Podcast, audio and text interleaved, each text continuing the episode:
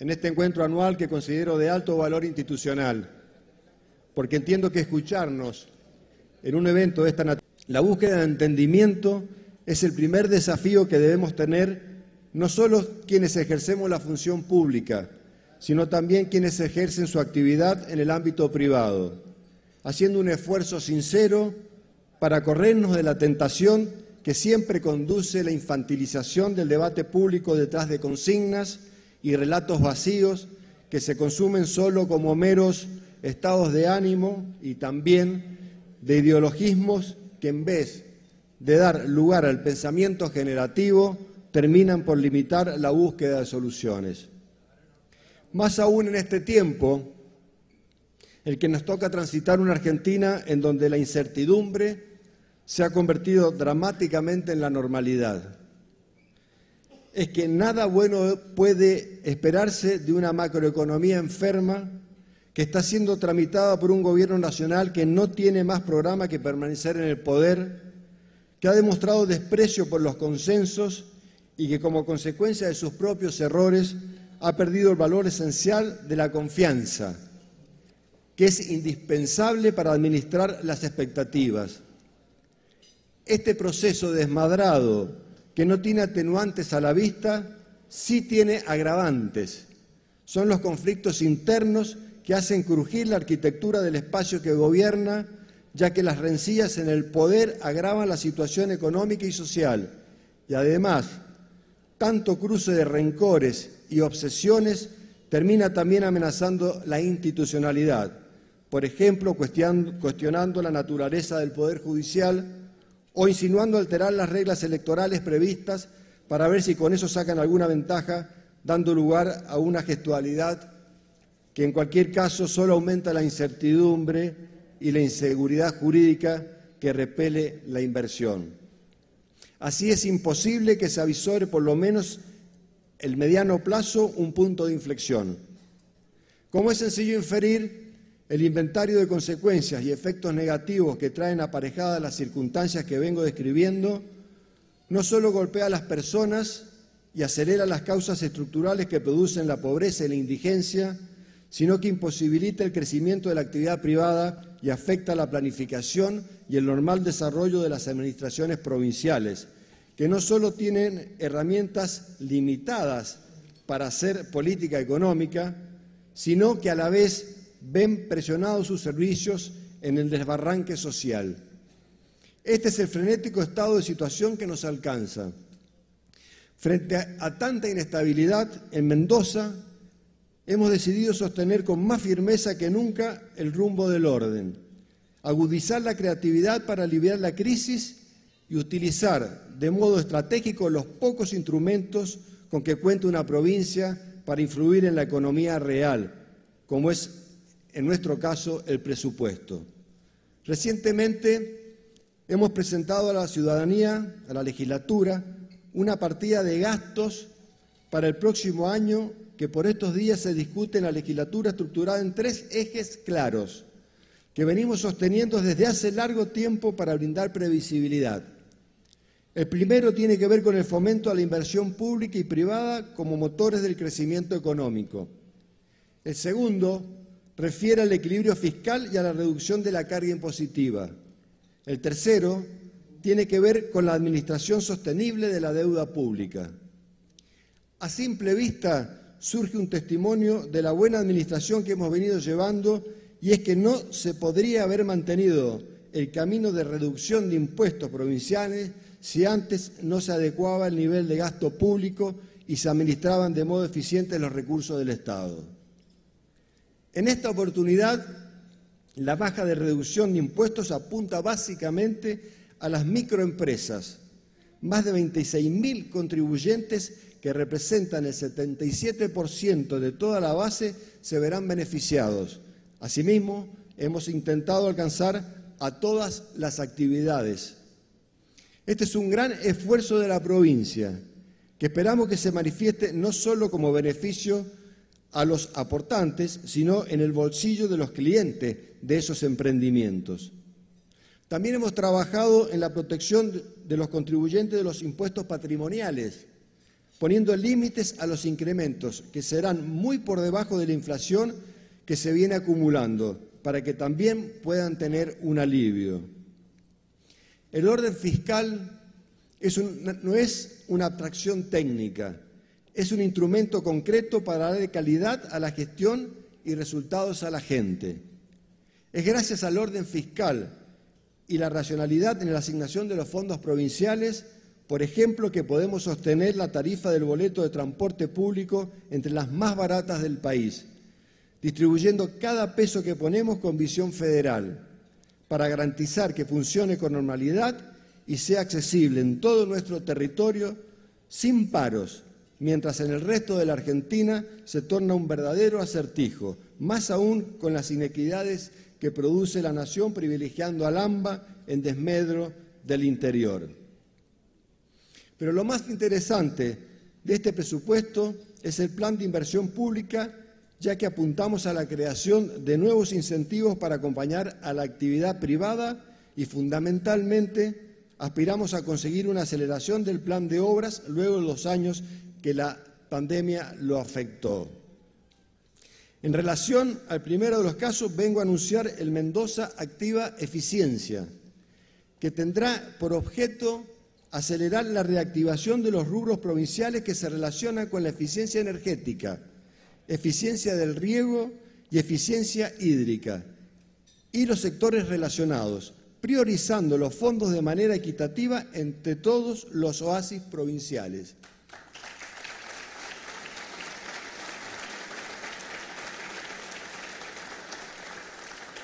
San Rafael ha sido uno de los departamentos en el que el programa de reintegros a la inversión ha tenido mayor impacto, con 2.462 proyectos y más de 16.200 millones de pesos, ocupa la tercera posición en cantidad de fondos desembolsados. En Mendoza activa cuatro, que contempla un presupuesto de 9.500 millones de pesos, buscamos darle continuidad a este círculo virtuoso que hemos iniciado entre inversión, competitividad y empleo para paliar el difícil momento de la economía del país. Tanto Mendoza Futura como los programas de apoyo al emprendedorismo, Semilla y Mendoza Sostenible y Sustentable también han tenido performances altamente positivas. Lo mismo ocurre con Enlace y Enlazados, que como ustedes saben están destinados a capacitar y generar empleo genuino que también vienen mostrando resultados por encima de lo esperado, ya que se han entregado, entrenado 644 personas, de las cuales 538 ya tienen su nuevo trabajo, con una transferencia hecha por parte del Estado estimada en 43 millones de pesos.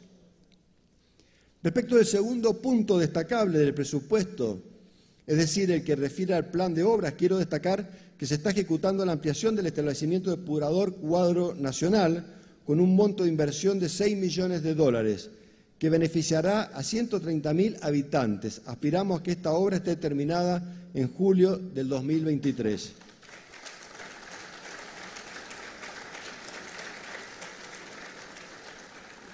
Asimismo, quiero dar cuenta de que los trabajos operativos en marcha, finalizados y los planificados en materia de aguas y saneamiento para San Rafael son tan numerosos que no los podría detallar aquí, pero sí destacar que los hacemos con la convicción de que se trata de una de nuestras prioridades, ya que impactan directamente en la calidad de vida de las personas.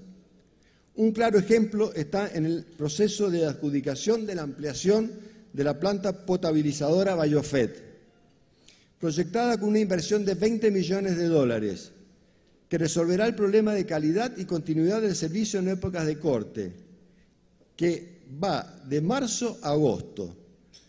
Atendiendo a que el ENOSA ha demorado por motivos presupuestarios la adjudicación, AISAN se ha movido inmediatamente para pedirle una mejora a la propuesta hecha por los oferentes, aspirando que con, este, con ese resultado en la mano pueda proponerle a ENOSA que avance en la adjudicación, haciéndose cargo la provincia del 25% de la obra, que equivale a 5 millones de dólares, para acelerar la aprobación y evitar que Nación permita que caiga la licitación en curso.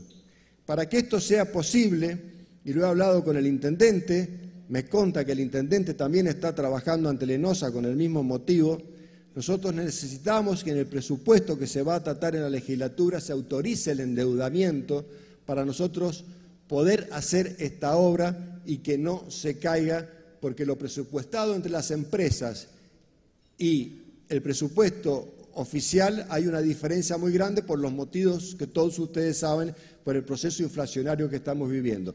Municipio y provincia están trabajando juntos en este sentido, así que esperamos a los señores legisladores y esta frase la voy a repetir a lo largo de distintas instancias de discursos, acompañen para poder tomar los endeudamientos y que esta obra no se caiga.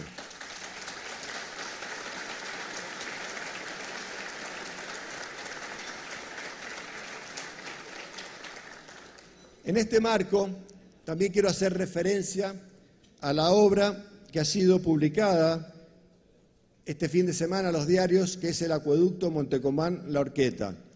El año pasado, ante este mismo evento, posicionado en aquel lugar, con mucha menos gente porque teníamos la restricción de la pandemia, me comprometí a que íbamos a licitar esta obra. Fue un trabajo muy grande que hemos llevado adelante con la Cámara, que han insistido, que han trabajado junto a nosotros, que, también van a ser el aporte para esta obra, tan importante para el sistema ganadero del sur de la provincia, pero quiero también destacar en este punto que el Gobierno Nacional, a través del FIR, más allá del compromiso que ya ha sido licitada con fondos de la provincia, el FIR tiene disponibles los fondos para esta obra. Para que nosotros recibamos los fondos del FIR necesitamos que la legislatura no se autorice este endeudamiento que el Gobierno Nacional lo está ofreciendo. Y en esto hay que reconocerlo, como cuando hacemos la crítica también lo reconocemos en este momento. Si esos fondos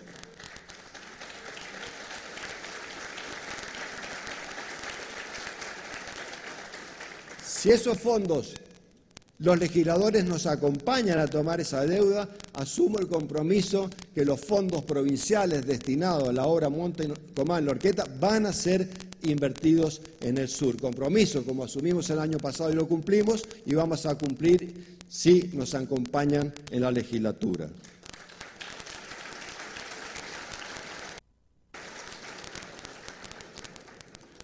Un capítulo, un capítulo aparte es Portezuelo del Viento. Portezuelo del Viento es una historia conocida por todos ustedes. Ustedes saben que nosotros llevamos todo el proceso licitatorio hasta el momento de la adjudicación.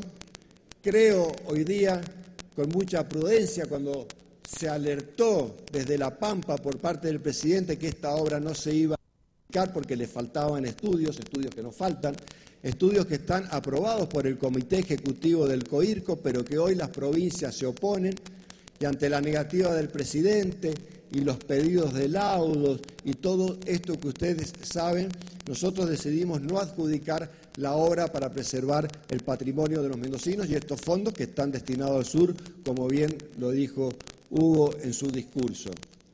Hemos seguido insistiendo con esta obra, hemos seguido insistiendo con todo el sistema legal que hay que llevar adelante hasta a tal fin.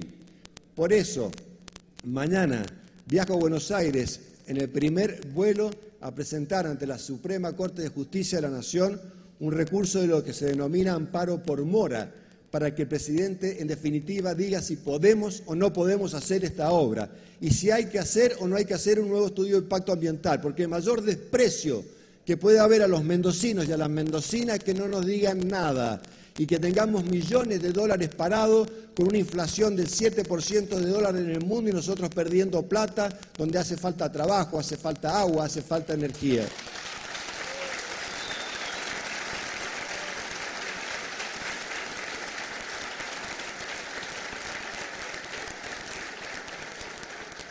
Y esto nos llevó a pensar y a trabajar a partir de esas alertas, que esa plata que la podemos invertir en obras hidroeléctricas y en el sur, es que retomamos todos los estudios sobre el vaquiano a paso realmente muy veloz para poder licitar el año que viene y que las obras comiencen el año que viene de esta obra tan importante Hugo describió también.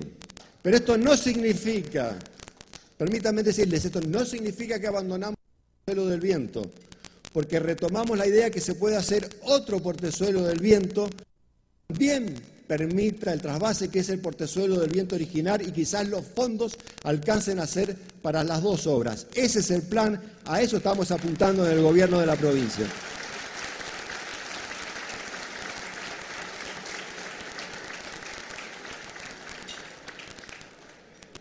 Y todo esto lo, lo, hacemos porque sabemos que en el sur de Mendoza está buena parte del futuro de la provincia.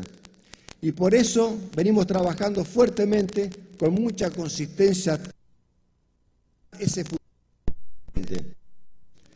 Tres o cuatro temas que son fundamentales, que no son proyectos, que son realidades, que son hechos que se van a concretar. Primero es potasio, Río Colorado.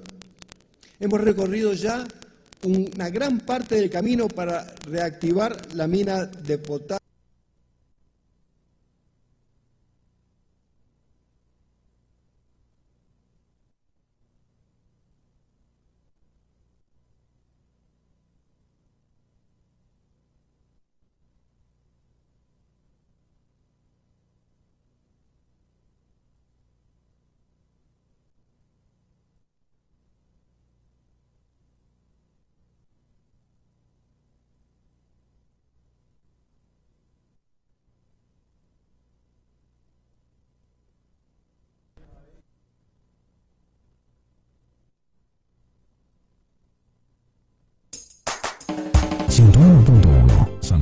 104.1, General Alvear 103.9, Malargüe, Vial Radio TV, en todo el sur de Mendoza.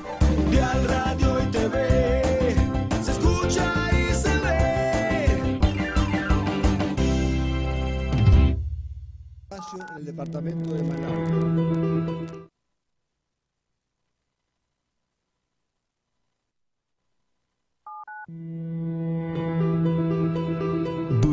Fabricamos tanques de agua tricapa, cisternas, biodigestores con los estándares más altos de calidad y sanidad, resistencia, durabilidad. Todo para la instalación de agua y cloaca. Fe y Juan 23, 2604 32 2004. ¿Necesitas vender? ¿Necesitas comprar una propiedad? Innova Inmobiliaria, matrícula 1600. Cada vez más propiedades, cada vez eligiéndonos más. Negocios serios, seguros, sin riesgos.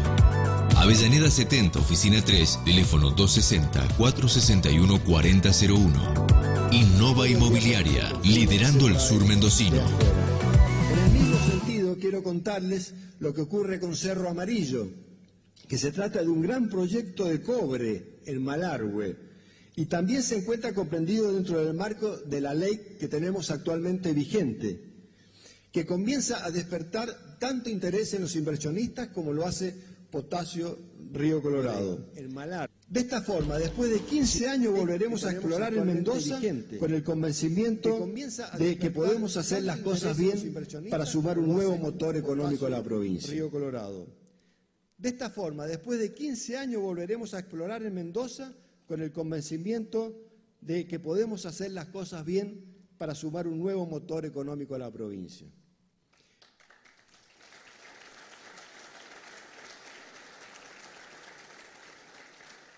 En lo que refiere al sector petrolero, durante los últimos años, y gracias a un conjunto de medidas que incluyeron controles sobre los operadores, licitación de nuevas áreas, búsqueda de nuevas compañías y programas de fomento como Mendoza Activa Hidrocarburos, hemos conseguido comenzar a revertir la tendencia negativa que arrastraba Mendoza en las últimas dos décadas, producto del agotamiento de las cuencas y la falta de inversión iniciada a mediados de los noventas.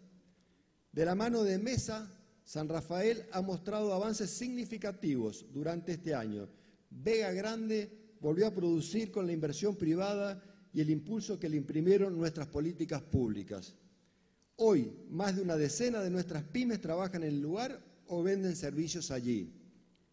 Dos casos parecidos son los de Loma de la Mina y el Sosneado, donde a partir de la participación de Mesa y de mejores condiciones aumentaron significativamente los niveles de producción de crudo, a través de inversiones que en los últimos meses superaron los 20 millones de dólares. Pero la noticia más re relevante que quiero compartir aquí es que luego de varios años de trabajar y buscar acuerdos, hemos logrado que IPF empiece a explorar la formación Vaca Muerta en Mendoza. Esperamos que en noviembre próximo, ahora días, comiencen a trabajar en los pozos pilotos para poder saber cuán productiva es la formación en Mendoza y a partir de ahí desarrollarla. Se trata de una inversión de 17 millones de dólares para esta primera etapa, pero si los resultados son los esperados, se prevén inversiones por más de 500 millones de dólares en un futuro cercano, cuyo impacto en la economía local sería extraordinario.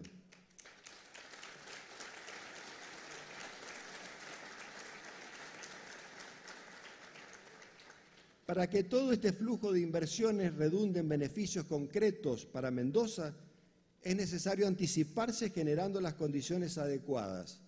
Por eso estamos impulsando el Polo de Servicios Patamora, que servirá de base de operaciones para todas las empresas que brinden servicios tanto para PRC como para Vaca Muerta.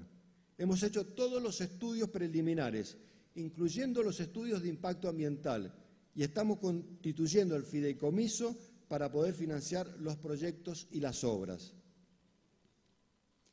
Celebramos, celebramos la concreción de obras fundamentales para San Rafael y para el sur, que desde hace muchos años esta Cámara viene solicitando junto al sector público, tanto provincial como municipal, y que son las obras del aeropuerto y la obra Gasande.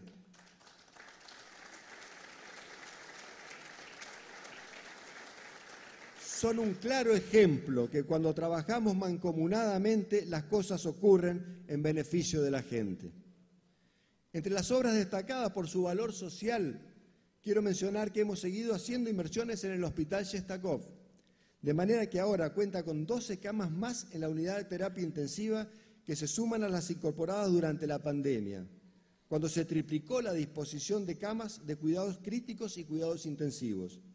Con una inversión aproximada de 100 millones de pesos, hemos fortalecido la capacidad resolutiva del Hospital Shestakov en varios frentes y nos proponemos seguir mejorándolo todo lo que se pueda de modo de garantizar la equidad territorial del servicio de salud de la provincia. La agenda de la provincia en el sur, particularmente en San Rafael, como es fácil imaginar, es muchísimo más extensa. Pero no quiero tomarles más tiempo detallándolo. Naturalmente, tiene capítulos destacables en materia de infraestructura escolar, resaltando, por ejemplo, que se comenzó la construcción de la Escuela Carrone, un edificio de 1.200 metros cuadrados que estará en el distrito Rama Caída. También en materia de viviendas, revestimiento de canales y obras viales, con una fuerte intervención en caminos rurales y turísticos.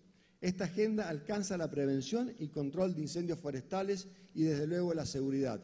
Agradezco las cámaras que el municipio está incorporando al sistema, más las cámaras privadas que se van a incorporar al sistema, que se van a sumar a las ya 114 que ya están funcionando y que se han terminado de instalar este fin de semana en el departamento de San Rafael, con un centro de monitoreo de altísima tecnología. Seguramente esto va a ser un gran aporte a la seguridad de los vecinos y las vecinas del sur.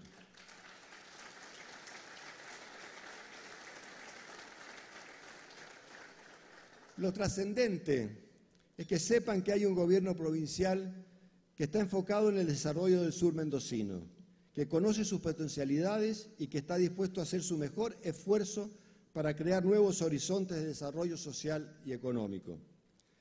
Queridas sanrafaelinas y sanrafaelinos, debajo de los escombros de esta Argentina con una economía exhausta que el gobierno central no puede, no sabe o no quiere ponerse a cambiar, créanme, existe una esperanza. En esa confianza en nosotros mismos, la que viene haciendo que Mendoza tenga un estilo, un modo propio para gestionar la política y la economía. No se trata de una apelación voluntarista, sino por el contrario, es un concepto suficientemente fundamentado en los hechos. Pero si alguien necesita que se lo argumente mejor, lo invito a recordar la gestión diferenciada de la pandemia entre la provincia y la nación. Gracias a la conducta de una sociedad que supo acompañar responsablemente cada una de las decisiones que tomamos aquí.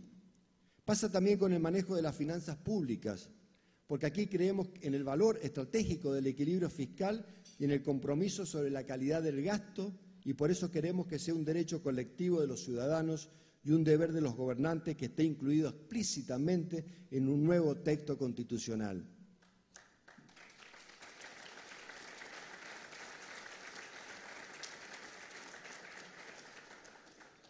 Pasa con la seguridad, porque a pesar de que es un desafío duro, complejo, agravado por la situación económica y social que nos obliga a, dar lucha día tras día, hemos conseguido que en Mendoza no se dé lo mismo entrar, estar dentro o fuera de la ley.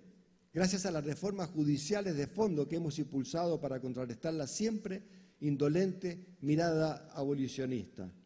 Pase con el enfoque sobre la creación de la riqueza, porque aquí en vez de estigmatizar y ponerle cepos a las empresas, buscamos apoyarla y multiplicarla con programas como Mendoza Activa y también con un esfuerzo sincero y sostenido en la reducción de impuestos. Pasa con el trabajo, porque aquí preferimos generar los programas enlace y enlazado para capacitar y crear empleo genuino, en vez de sostener mecanismos prebendarios que consagran la pobreza para poder manipularla. Pasa con el ambiente.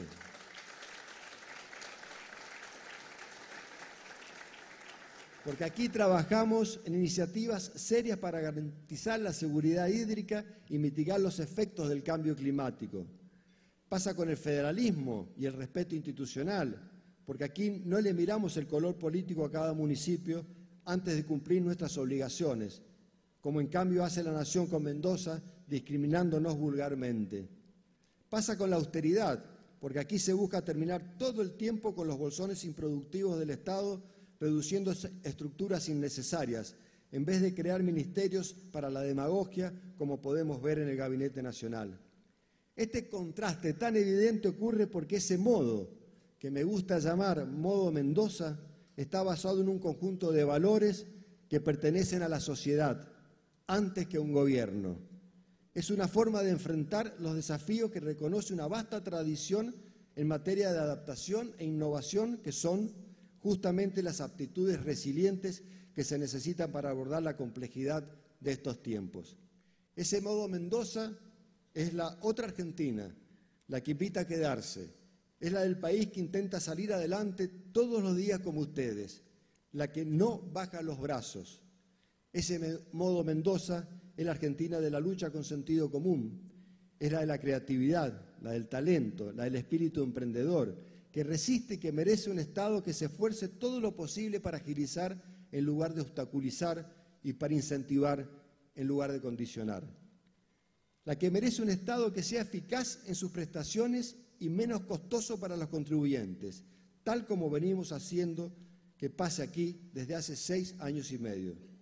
Ese modo Mendoza es esa forma de ser tan nuestra que a pesar de todo nos hace tener como primera certeza que el futuro no es una batalla perdida, sino que por el contrario es el lugar de las causas posibles. Muchas gracias a todos.